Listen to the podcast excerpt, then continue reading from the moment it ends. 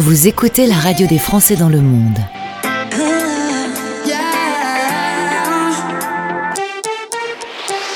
Le podcast. Un jour, une opportunité professionnelle s'offre à vous, vous décidez de la saisir et vous voilà au Brésil.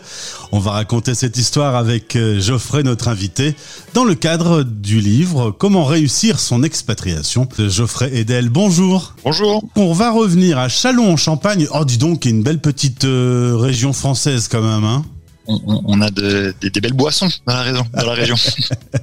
de très bonnes boissons réputées à travers le monde quand même. Exactement. Tu vas faire euh, des études à Montpellier, puis une vie professionnelle à Bordeaux. Six mois en Slovaquie. Comment la Slovaquie intervient dans ce dis dispositif? Pôle emploi international. Ah ouais Pôle emploi international. Euh, donc, euh, donc, oui, moi je suis originaire, originaire de Champagne, études à Montpellier, euh, commencé ma vie professionnelle à Bordeaux, et, et, un jour je me baladais sur Pôle emploi international. Je vois une offre pour travailler dans la finance en Slovaquie.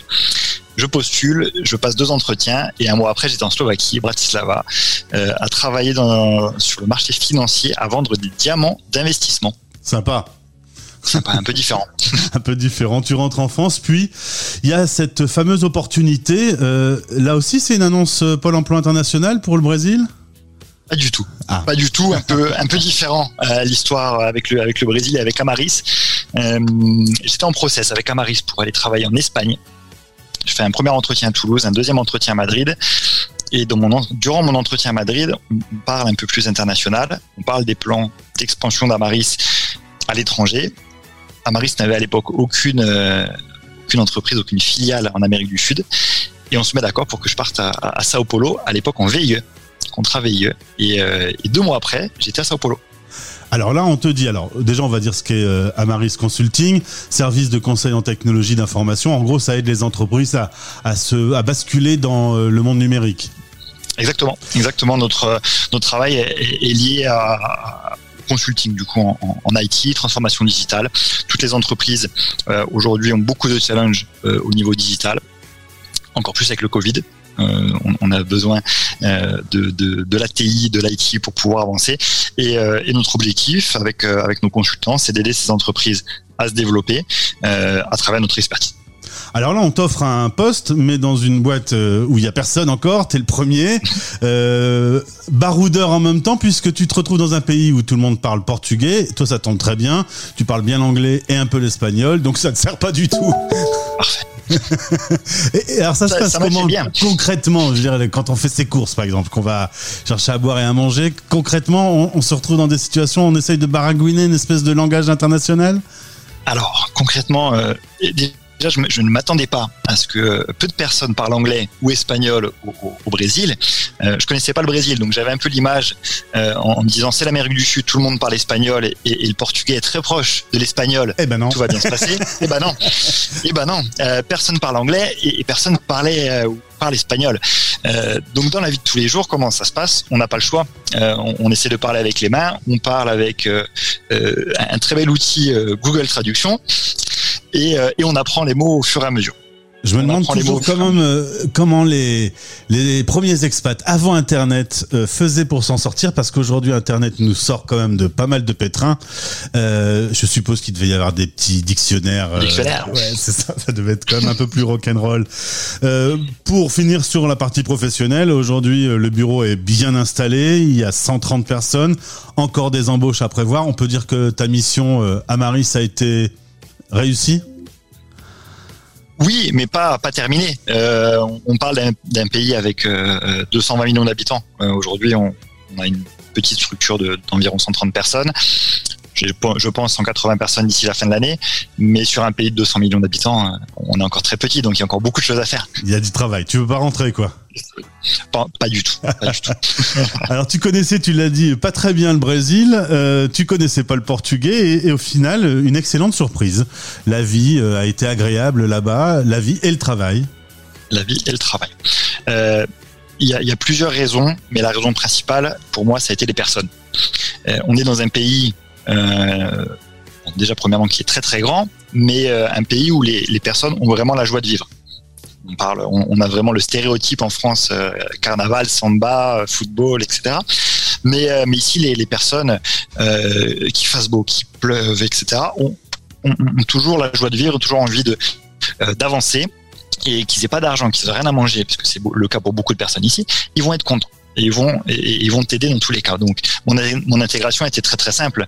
Euh, J'arrivais pas à parler, mais par contre j'avais des personnes qui étaient là pour m'aider, qui voulaient m'aider. Et, euh, et, pour moi ça fait une grosse grosse différence d'avoir cette joie de vivre, euh, ce que je retrouve euh, pas forcément par exemple dans les pays européens.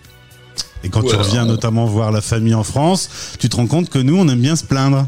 On aime bien se plaindre, on aime bien se plaindre, et on oublie qu'on a beaucoup de beaucoup d'avantages en France et qu'on est euh, des privilégiés aujourd'hui dans, dans, dans, le monde.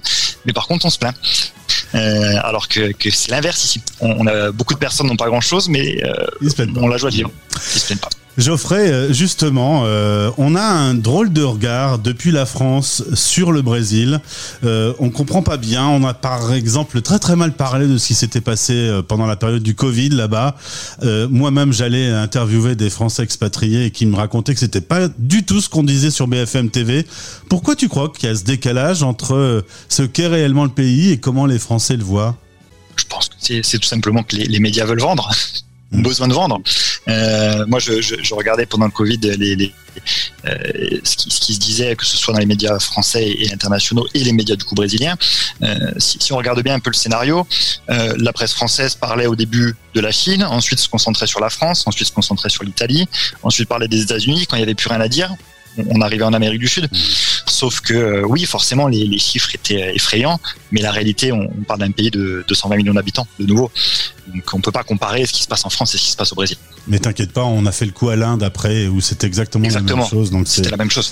Euh, cependant, c'est quand même un pays en voie de développement sur lequel il y a encore beaucoup de travail, des infrastructures qui manquent quand même. Euh, et puis politiquement, il y a eu aussi un drôle de personnage euh, qui a laissé une drôle d'image à l'international également. Dans les faits, toi, tu vois un pays euh, ces dernières années qui évolue. Tu y es depuis six ans. Tu, tu vois le pays euh, grandir? Ouais. Oui, oui. Euh, après, euh, moi, j'habite à Sao Paulo. Euh, de nouveau, on est dans une ville qui fait 25 millions d'habitants. Aujourd'hui, elle est beaucoup plus évoluée que la majorité des, des villes françaises ou des capitales européennes. Que ce soit sur le plan technologique, le seul manque, ça va être le manque d'infrastructures. Mais le reste, en termes d'état d'esprit, en termes de solutions qu'on peut avoir au jour le jour, on est beaucoup plus évolué qu'en Europe. Euh, après, le niveau politique, c'est encore autre chose. Euh, très compliqué à comprendre. Aujourd'hui, j'ai toujours pas compris la politique brésilienne euh, parce qu'il y a de la corruption, parce que les personnes ont des, ont des images un peu différentes et, euh, et parce qu'on est sur des réalités très très différentes entre une ville, euh, par exemple Sao Paulo, où on a des personnes extrêmement riches euh, et des personnes qui peuvent être au fin fond de l'Amazonie et qui n'ont rien pour pour manger ou qui sont encore dans, la forêt. donc très compliqué également au niveau politique de pouvoir diriger un pays. Par rapport au livre Comment réussir son expatriation, on va revenir sur un petit sujet qui est euh, le départ pour un pays que l'on ne connaît pas, avec une langue que l'on ne connaît pas. Est-ce que tu te souviens précisément de ce challenge qui s'offre à toi sur un point de vue professionnel, mais qui va aussi changer toute ta vie euh, Départ euh, dans une aventure de l'expatriation, c'est une période qui est cool ou qui est très stressante euh, C'est une période qui est très cool c'est une période qui est très très cool. Euh, mais je pense que j'étais un peu innocent également à l'époque. je m'attendais pas du tout à ça. Je ne savais pas en fait à quoi m'attendre, que ce soit au niveau professionnel ou au niveau personnel. Euh, et je me suis pas posé de questions. C'est-à-dire que j'ai fait mes valises, j'ai dit je pars au Brésil, c'est comme si je prenais la voiture et que j'allais au, au, au, supermarché. Ouais. Euh, Il y a un peu plus de kilomètres quand même un peu plus de kilomètres. Mais, euh, mais une fois arrivé sur place, euh, c'est super intéressant parce qu'il faut euh, s'adapter nouvelle culture, nouveau pays, nouveau supermarché, euh, nouvelles personnes, et, euh, et, et, on en apprend tous les jours. On fait des erreurs, beaucoup d'erreurs, on, on, apprend beaucoup de choses, euh, et c'est comme ça qu'on grandit. Est-ce que tu pourrais évoquer une erreur que tu aurais faite pour cette expatriation que tu ne referais plus si ça recommençait demain? Euh, je, je, pense que je parlerais avec beaucoup plus de personnes de, du, du pays avant d'arriver dans le pays pour savoir à quoi m'attendre. Euh, je suis un peu arrivé avec la, la fleur au fusil, euh, en, ayant vraiment les stéréotypes et les, les, filtres européens par rapport au Brésil.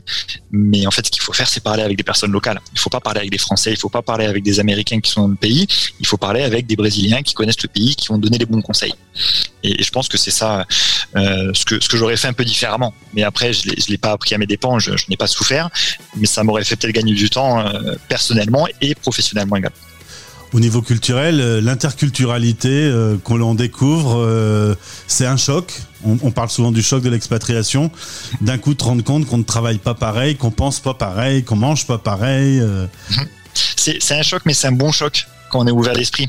je, moi, je vois, j'ai, connais beaucoup de Français ici, beaucoup d'expatriés également, et, je vois deux types d'expatriés aujourd'hui par rapport à, l'expérience que j'ai eue. Les expatriés qui veulent s'intégrer, les expatriés qui ne veulent, qui ne veulent pas s'intégrer et qui restent dans la communauté 100%, la petite bulle française et, tout va bien. Euh, faut vite en sortir, à mon avis, de cette petite, euh, cette petite bulle parce que ça, ça nous fait pas grandir. Il faut vite, en, bien sûr, il faut avoir des points d'attache et c'est normal de, de, de, côtoyer des Français et des Européens au jour le jour. Euh, mais rapidement, il faut, il faut sortir de cette bulle pour pouvoir justement euh, connaître les, les, Brésiliens de souche ou les personnes de souche du, du, du pays et apprendre beaucoup plus. On m'a déjà, dans cette série de podcasts pour le bouquin, dit aussi il faut un peu observer quand on arrive. Il faut un peu regarder comment ça fonctionne avant de faire le français euh, bah. sa grande gueule. Avec les gros sabots. C'est ça. Avec les gros sabots. C'est un bon conseil. C'est un peu ça. C'est un bon conseil, c'est un très bon conseil. Euh, c'est très bien. On a un très beau pays, euh, la, France, euh, et on, on, peut en être fier, même si on, on critique beaucoup la, la, la France.